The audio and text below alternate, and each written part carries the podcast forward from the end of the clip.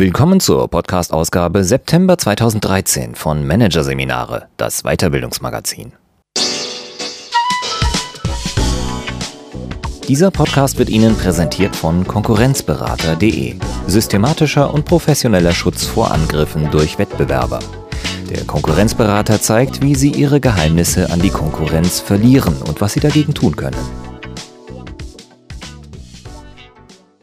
Weitere Podcasts aus der aktuellen Ausgabe behandeln die Themen Marketingdisziplin im Wandel, das Comeback des Kundenverstehers und Mobile Learning, die Ära App. Doch zunächst Geschäftsfeld Glückstraining, die gute Laune Lüge von Andrea Bittelmeier. Seit Jahren singen Buchautoren, Redner und Berater ein Loblied auf die gute Laune. Glücklich sein macht erfolgreich und glücklich sein ist machbar, so ihre Lehre. Doch jetzt treten immer mehr Kritiker auf den Plan, die warnen, das Streben nach Glück blockiert bloß. Wer auch mal seiner miesen Laune nachgibt, ist letztlich erfolgreicher als der ewige Glückssucher und glücklicher. Hier ein Kurzüberblick des Artikels. Trend und Gegentrend. Warum die Glücksbotschaften von Buchautoren, Rednern und Beratern immer mehr Kritiker auf den Plan rufen. Mythos Machbarkeit. Warum sich dauerhaftes Glück nicht erzwingen lässt. Unglückliche Glücksschmiede. Wie uns der Glaube an die Machbarkeit des Glücks schadet. Glücklich, aber träge. Warum Unternehmen von übermäßig zufriedenen Mitarbeitern nicht profitieren. Von wegen positiv. Wie man sich auch durch die Schwester des Glücksstrebens, das positive Denken, das Leben schwer machen kann. Und nicht rosa, nicht schwarz, durch welche Brille zu sehen sich wirklich lohnt. Nur wer Spaß an der Arbeit hat, der wird auch erfolgreich sein. Nur Unternehmen mit glücklichen Mitarbeitern schreiben dauerhaft schwarze Zahlen. Laune macht Leistung. Das ist die einfache Gleichung, die wir seit Jahren verinnerlicht haben. Die Glücksratgeber füllen ganze Regalmeter in den Buchhandlungen. Experten warnen in Fachzeitschriften und Vorträgen vor den Folgen schlechter Stimmung. Nicht glücklich zu sein ist heute ein Makel, den es um jeden Preis loszuwerden gilt beobachtet der Heidelberger Psychologe Arnold Retzer. Und der Berliner Philosoph Wilhelm Schmidt sagt es noch drastischer. Wer unglücklich ist, hat die moderne Pest. Er wird behandelt wie ein Aussätziger. Seit kurzem aber mehren sich Gegenstimmen wie die von Retzer und Schmidt. Plötzlich drängen sich in die Reihen der Glücksratgeber immer mehr Bücher wieder den Zwang zum Glück. Den Anfang machte vor einigen Jahren die US-Journalistin Barbara Ehrenreich mit ihrem Buch Smile or Die, mit dem sie gegen den grassierenden Zwangsoptimismus in ihrem Lande zu Felde zog. Hierzulande hat die Gegenglücksbewegung vor allem in den vergangenen Monaten kräftig nachgelegt, sei es mit flapsig daherkommenden Titeln wie Ich bleib so scheiße wie ich bin von Rebecca Niazi Shahabi, mit psychologisch fundierten Streitschriften wieder das penetrant positive Denken oder philosophisch klugen Betrachtungen zum Wert der miesen Laune. Eine solche hat Wilhelm Schmidt verfasst. Der Philosoph ist wie seine Mitstreiter überzeugt, die vielen Glücksratgeber machen letztlich vor allem eins, kreuzunglücklich. Wer etwas für sein Glück und seinen Erfolg tun will, der sollte seiner Meinung nach besser vom dezidierten Streben nach Glück Abstand nehmen und sich mit dem Gedanken anfreunden, dass ein Leben ohne Schattenseiten, ein Leben nur im Glück erstens nicht machbar und zweitens nicht wünschenswert ist. Probieren Sie es doch aus, schlägt Schmidt vor. Setzen Sie sich auf eine Südseeinsel mit weißem Sandstrand und Palmen und versuchen Sie, dauerhaft glücklich zu sein. Bei diesem verlockenden Experiment würde man schnell erkennen, Dauerglück ist nicht machbar. Entweder wird einem langweilig oder es überkommen einem aus heiterem Himmel schlechte Stimmungen oder äußere Umstände nerven. Nur glücklich sein funktioniert nicht. Das liegt in der Natur des Menschen, sagt Schmidt. Wer den Anspruch hat, dauerhaft gut drauf zu sein, muss folglich scheitern. Vor allem die Psychologie wird ihm einen Strich durch die Rechnung machen, stellt Petra Weber fest. Wer sich stets fragt, ob er glücklich ist, wird sich der unglücklichen Momente stärker bewusst. Die Folge laut der Inhaberin des Heidelberger Coachingzentrums Solutio Plus Je mehr wir danach streben, glücklich zu sein, desto weniger sind wir es.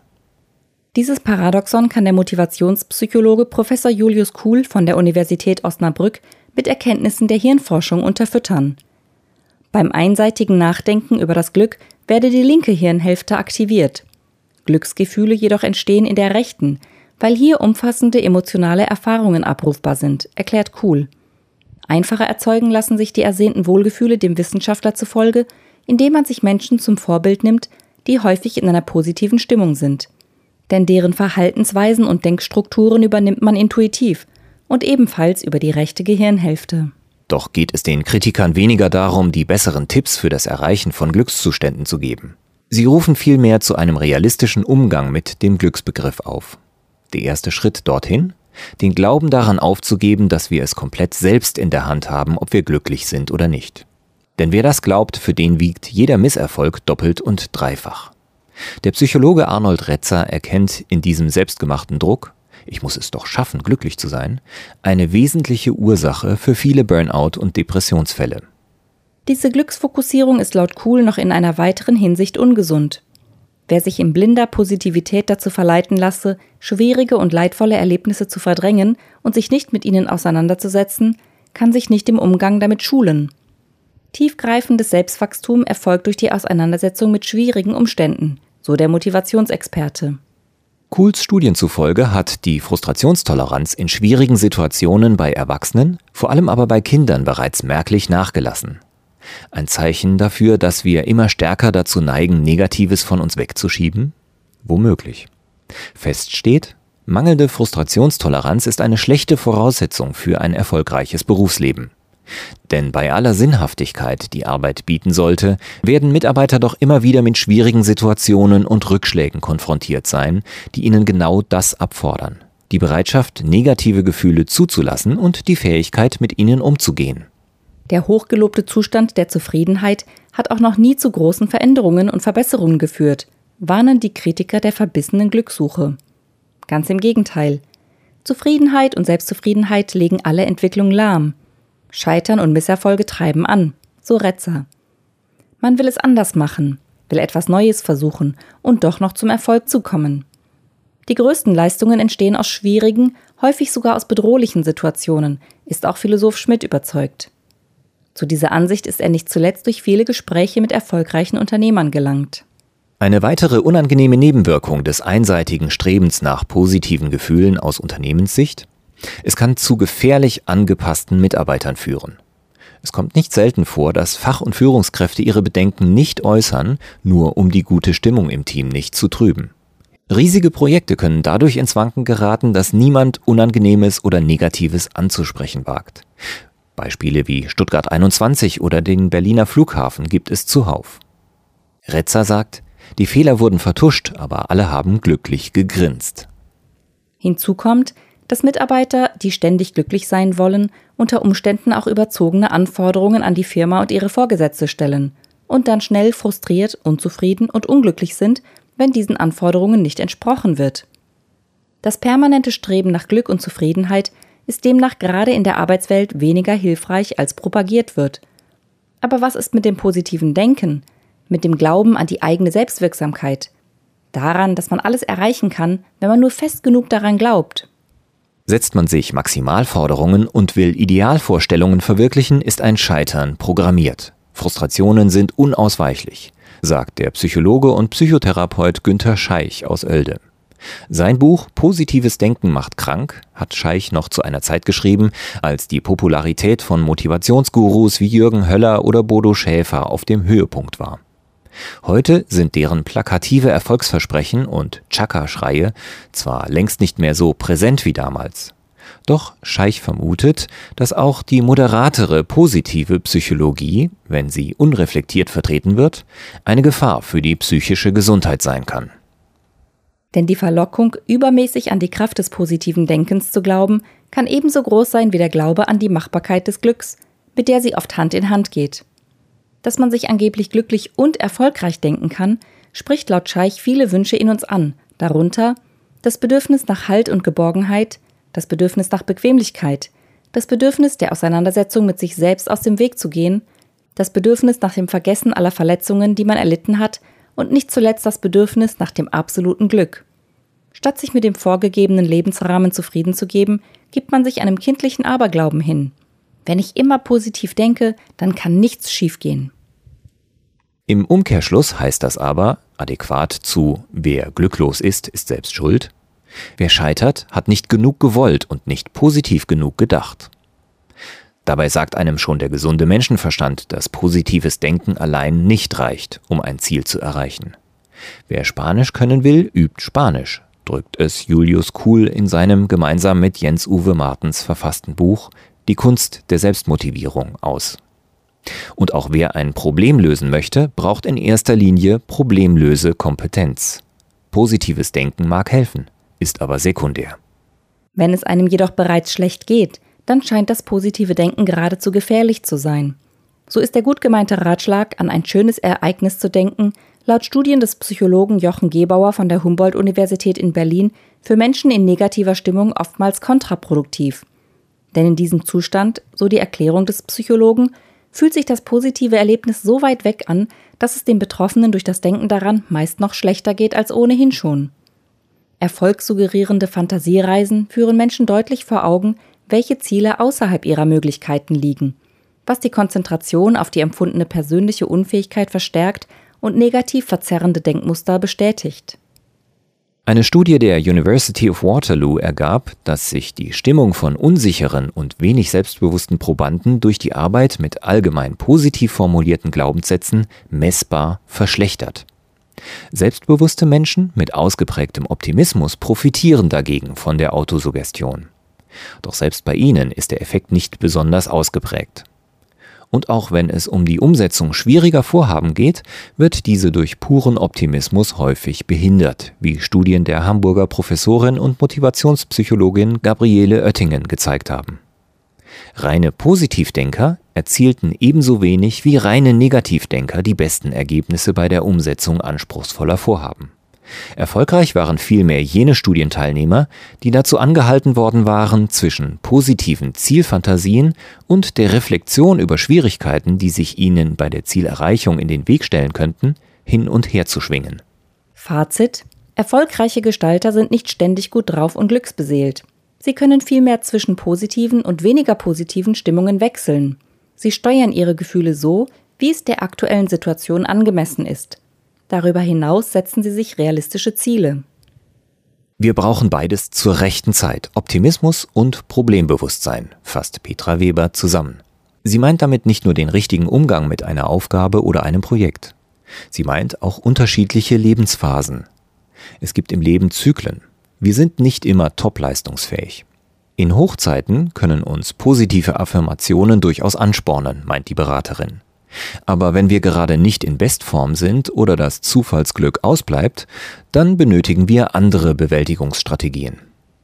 Petra Weber bietet Resilienztrainings an, in denen die Teilnehmer solche Strategien erlernen. Wichtiger Bestandteil dieser Schulungen? Missstände, Unglück und die damit verbundenen schlechten Gefühle werden zugelassen und akzeptiert. Erst danach werden realistische Gegenmaßnahmen erarbeitet und in kleinen Schritten umgesetzt.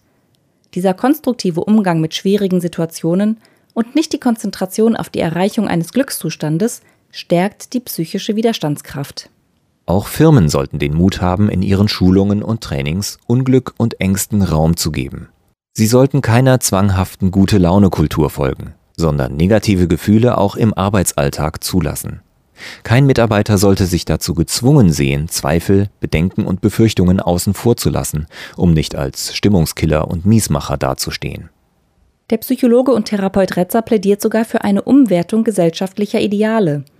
Abgewertet bzw. auf ein realistisches Maß eingedampft werden sollen Glück, Heldentum, blindes Festhalten an Hoffnungen, das Ideal der Fehlerlosigkeit und ebenso Werte wie Spaß, Autonomie, Selbstwirksamkeit, Optimismus und Gewissheit. Aufgewertet werden sollen hingegen Angst, Trauer, Hoffnungslosigkeit, Pessimismus, Abhängigkeit, Ungewissheit, Fehlerhaftigkeit, Scheitern und Katastrophen. Natürlich wollen Retzer und die anderen Kritiker der einfachen Glücksformeln nicht zum untätigen Verharren im Unglück aufrufen. Man kann das Bestreben haben, glücklich zu sein, betont Retzer denn auch. Nur dürften darüber die Grenzen, die dieses Bestreben hat, nicht aus dem Auge verloren werden. Daher sein plakatives Plädoyer für schlechte Stimmung. Wer sich im Job drei Monate lang unglücklich fühle, der sollte sich durchaus fragen, warum das so ist, empfiehlt auch Wilhelm Schmidt. Auch bringe es nichts, die rosa Brille durch eine schwarze auszutauschen. Empfehlenswert sei dagegen eine Brille mit Klarsicht, sagt Schmidt. Will heißen, eine, mit der man realistisch sieht. Dadurch relativiert sich der Umgang mit dem Glück automatisch. Und man weiß, einzelne Tage oder auch eine Woche mies drauf zu sein, das gehört einfach zum Pendelschlag des Lebens. Man sollte sich deshalb nicht verrückt machen. Retzers pragmatischer Vorschlag, um zu mehr Zufriedenheit im Leben zu finden, lautet denn auch nicht glücklich sein und sich dafür nicht schämen. Und wenn das Glück auftaucht, wie so oft plötzlich und überraschend, dann sollte man es nehmen, ohne sich zu fragen, ob man es verdient.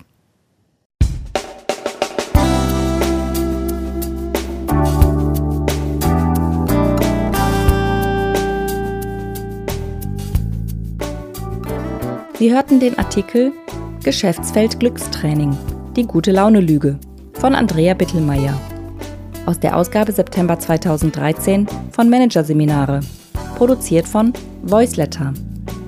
Weitere Podcasts aus der aktuellen Ausgabe behandeln die Themen Marketingdisziplin im Wandel, das Comeback des Kundenverstehers und Mobile Learning, die Ära-App.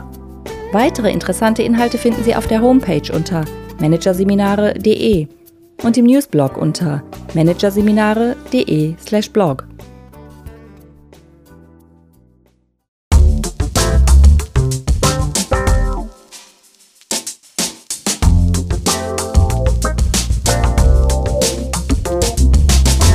Das war der Podcast von Managerseminare, das Weiterbildungsmagazin. Ausgabe September 2013. Dieser Podcast wird Ihnen präsentiert von www.konkurrenzberater.de mit einem Minimum an Aufwand vor der Konkurrenz schützen. Übrigens, auch mittelständische Unternehmen stehen unter ständiger Überwachung durch fremde Geheimdienste und sind Ziel systematischer Attacken ihrer Wettbewerber. Informationen dazu, wie Sie sich schützen können, finden Sie unter www.konkurrenzberater.de.